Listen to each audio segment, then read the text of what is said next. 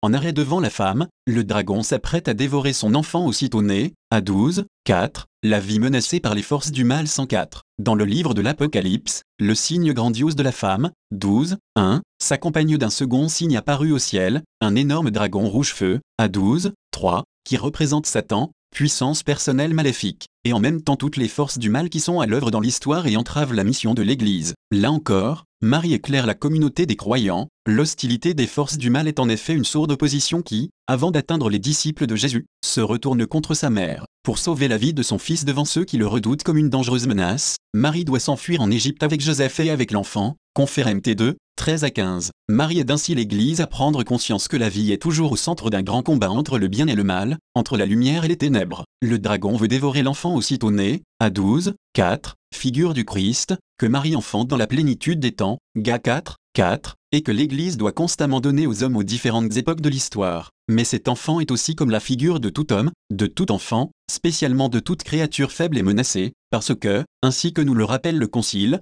par son incarnation, le Fils de Dieu s'est en quelque sorte uni lui-même à tout homme. 140, c'est dans la chair de tout homme que le Christ continue à se révéler et à entrer en communion avec nous, à tel point que le rejet de la vie de l'homme, sous ses diverses formes, est réellement le rejet du Christ. Telle est la vérité saisissante et en même temps exigeante que le Christ nous dévoile et que son Église redit inlassablement, Quiconque accueille un petit enfant tel que lui à cause de mon nom, c'est moi qui l'accueille. MT 18, 5. En vérité je vous le dis, dans la mesure où vous l'avez fait à l'un de ces plus petits de mes frères, c'est à moi que vous l'avez fait. MT 25, 40.